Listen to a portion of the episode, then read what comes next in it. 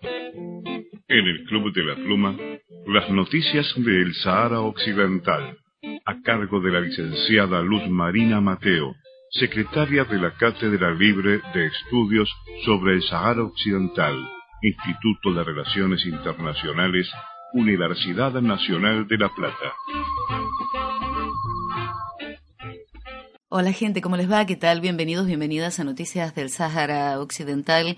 Y vamos con algunas de las informaciones que se han producido en esta semana en esto que hemos ya comenzado desde hace un par de años y que tiene que ver con la difusión en América Latina y para el mundo, desde América Latina y para el mundo también, de lo que ocurre en el Sáhara Occidental. En este caso nos vamos a trasladar a los territorios ocupados y al sur de Marruecos, una información que tiene que ver con presos políticos, puntualmente con el preso político Mbarek Daudi, que estuvo 48 horas en huelga de hambre esta semana en la prisión de Aid Melul, en el sur de Marruecos, ¿Por qué? Porque debía ser liberado el 4 de septiembre, pero se le informó que tiene una nueva causa, con lo cual no tiene fecha de liberación.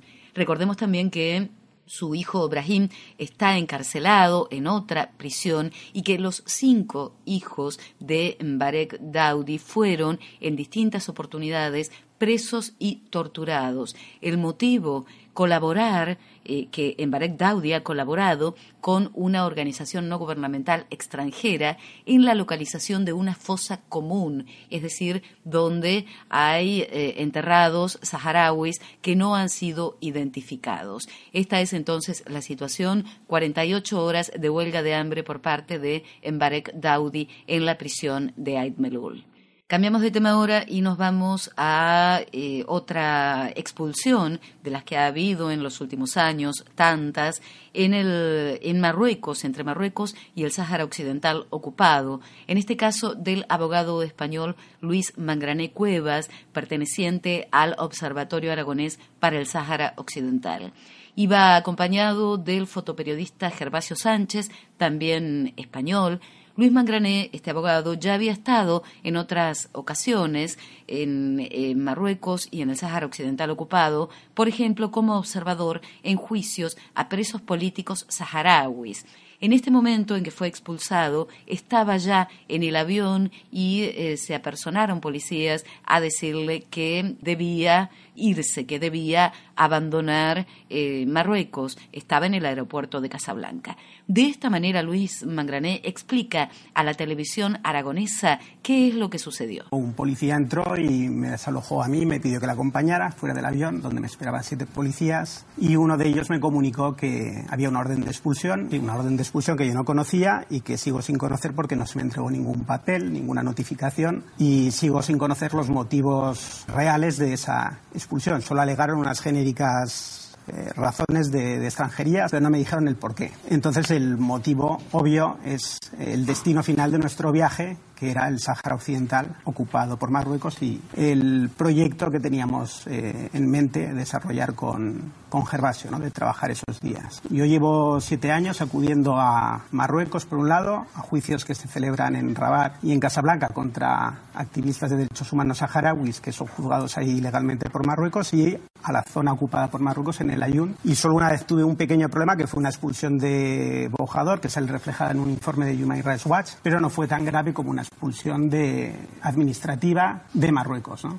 La palabra de Luis Magrané Cuevas, recientemente expulsado de Marruecos cuando iba al Sahara Occidental. Y ahora escuchamos a Gervasio Sánchez, el fotoperiodista que lo acompañaba, reiteramos en, declaraciones a Aragón TV. Esto decía. Desde hace ya al menos cinco años, Marruecos ha puesto muy seria con el tema que periodistas dependientes, extranjeros, vayan al Sáhara Occidental, ¿no? De hecho, ha habido expulsiones, incluso en algún momento apaleamiento de periodistas, en incluso en algunos momentos periodistas acreditados ante el gobierno marroquí que han sido expulsados o no se les ha renovado la acreditación. Es un error como una casa grande por parte de Marruecos impedir el paso de periodistas profesionales a una zona donde ocurre lo que ocurra, ¿no? Porque sí es verdad que lo que podemos ver, podemos contar, va a molestar, pero mucho más molesta que censuren a abogados o a periodistas. Yo creo que también hay algo muy grave desde mi punto de vista. Yo creo que los diferentes gobiernos españoles, ahora del PP y anteriormente del PSOE, no están haciendo un trabajo serio para que esto no ocurra. Es decir, esta obsesión que hay por no molestar al gobierno de Marruecos porque hay temas, digamos, de migración y de drogas preocupantes, incluso de yihadismo, hacen que sean permisivos con el comportamiento obsceno del gobierno de Marruecos en eh, el Sáhara Occidental. De hecho, la semana pasada, el propio ministro del Interior, que posiblemente ha sido el que ha dado la orden para que Luis sea expulsado, fue condecorado aquí en España por el rey de España. Es decir, esto es algo que clama al cielo. Un lugar donde la mayoría de estos eh, ciudadanos saharauis, o muchos de esos saharauis, hablan español. Es un lugar que perteneció a España, de las colonias españolas y un lugar que debería ser un, sitio importante para los gobernantes españoles. Pero insisto, ni el gobierno actual del PP, ni el gobierno del PSOE actual, incluso algunos eminentes eh, pro hombres eh, políticos, como el expresidente del gobierno español, Felipe González, ha hecho lo imposible por censurar o por influir en los medios de comunicación españoles, sobre todo los cercanos ideológicamente, para no tocar este tipo de temas eh, que molestan al gobierno marroquí. Gervasio Sánchez, el fotoperiodista que fue expulsado o que fue impedido de realizar su trabajo, porque técnicamente el expulsado fue Luis Mangrané, eh, les decía, estaban intentando llegar al Sáhara Occidental y estaban en Marruecos en el aeropuerto de Casablanca. Una mm, eh, nueva expulsión de una delegación que se suma a decenas y decenas de expulsiones de delegaciones en los últimos años por parte de las fuerzas de ocupación marroquí del Sáhara Occidental ocupado o bien de los propios aeropuertos de Marruecos. Y ahora actualizamos, como hacemos cada semana, la huelga de hambre en apoyo a Tekber Hadi, esta madre saharaui que está desde hace mucho tiempo ya reclamando eh, justicia por el asesinato de su hijo, Mohamed Lamin Haidala, porque le entreguen su cuerpo. Recordemos que fue asesinado Mohamed al-Amin Haidala en los territorios ocupados del Sáhara Occidental a principios de este año. Desde entonces hubo una larga huelga de hambre de su madre, de Tek Berhadi, frente al consulado marroquí en Las Palmas de Gran Canaria, porque ella reside en Tenerife y desde hace un tiempo Tek Berhadi está en la plaza, en Las Palmas de Gran Canaria, juntando firmas para eh, justamente que la acompañen en este reclamo de justicia por su hijo, por Mohamed Lamin Haidallah. Y mm, eh, desde hace un tiempo también hay una cadena de huelgas de hambre de 24 horas cada eslabón. Ha habido de Argentina, ha habido en El Salvador, también en México, también en Chile. Digo, eh, naturalmente estoy destacando las de América Latina, ¿no? Y mm, ha habido, por supuesto, de distintos países de Europa. Y esta semana hemos tenido a una solidaria con Tek Berhadi, con su pedido de memoria, verdad y justicia para su hijo, en Montevideo, Uruguay. Se trata de Ana Casaravilla. Es una amiga del pueblo saharaui desde hace mucho tiempo ya y de esta manera se expresa durante la realización de sus 24 horas de huelga de hambre. Soy Ana Margarita Casaravilla de Montevideo, Uruguay.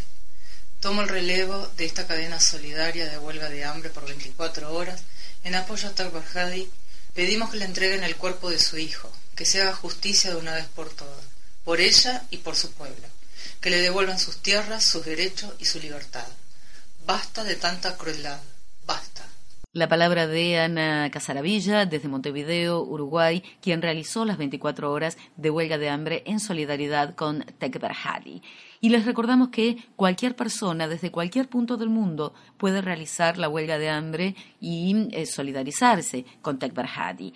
Para realizar la huelga de hambre o bien para obtener más información sobre el caso hay distintas vías. Una de ellas es el blog justiciaparahaidala.blogspot.com.ar justiciaparahaidala.blogspot.com.ar también en Facebook, la plataforma, la página de la plataforma Apoyo a la huelga de Tekber Hadi por su hijo y también lo pueden hacer por eh, vía correo electrónico. Ya les digo, o bien eh, postularse para hacer la huelga de hambre o bien eh, adquirir más información sobre este tema. El correo electrónico es justiciaparajaidala.gmail.com justiciaparajaidala.gmail.com Bueno, gente, esto mm, ha sido todo por esta entrega. Nos encontramos la semana que viene. Mi nombre es Luz Marina Mateo. Soy secretaria de la Cátedra Libre de Estudios sobre el Sáhara Occidental, única en el mundo, Instituto de Relaciones Internacionales, Universidad Nacional de La Plata, República Argentina. Y nos vamos con música, música que viene de Italia, con un video producido en los campamentos de refugiados hace ya algún tiempo, lo pueden encontrar en YouTube. La banda se llama Gasparazzo Banda Bastarda. Gasparazzo Banda Bastarda, les reitero, son un grupo de Emilia Romagna, Italia, y el tema se llama Sabbia e Libertà, Arena y Libertad. Hasta la próxima. Chau, chau.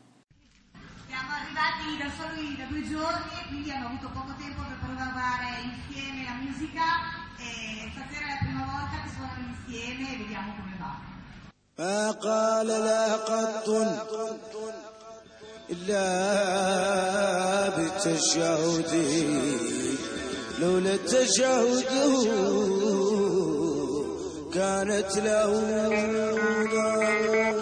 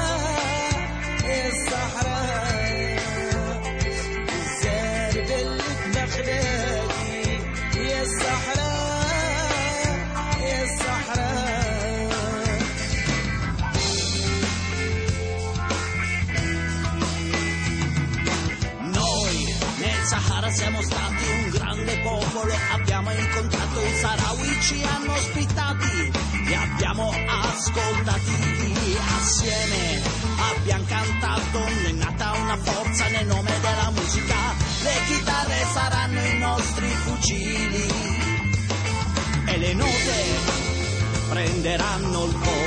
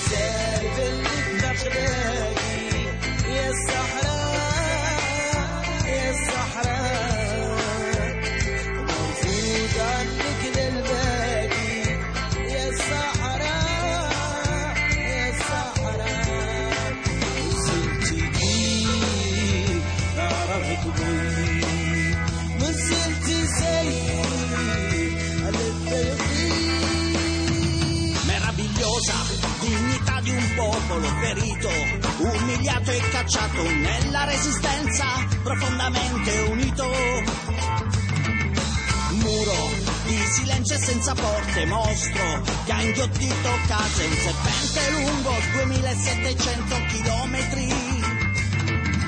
Morde nel cuore e minaccia la pace. Cantiamo e suoniamo per il Sahara libero. إلا بالتشهد لولا التشهد كانت له نزال بلك فخلاقي يا الصحراء يا الصحراء.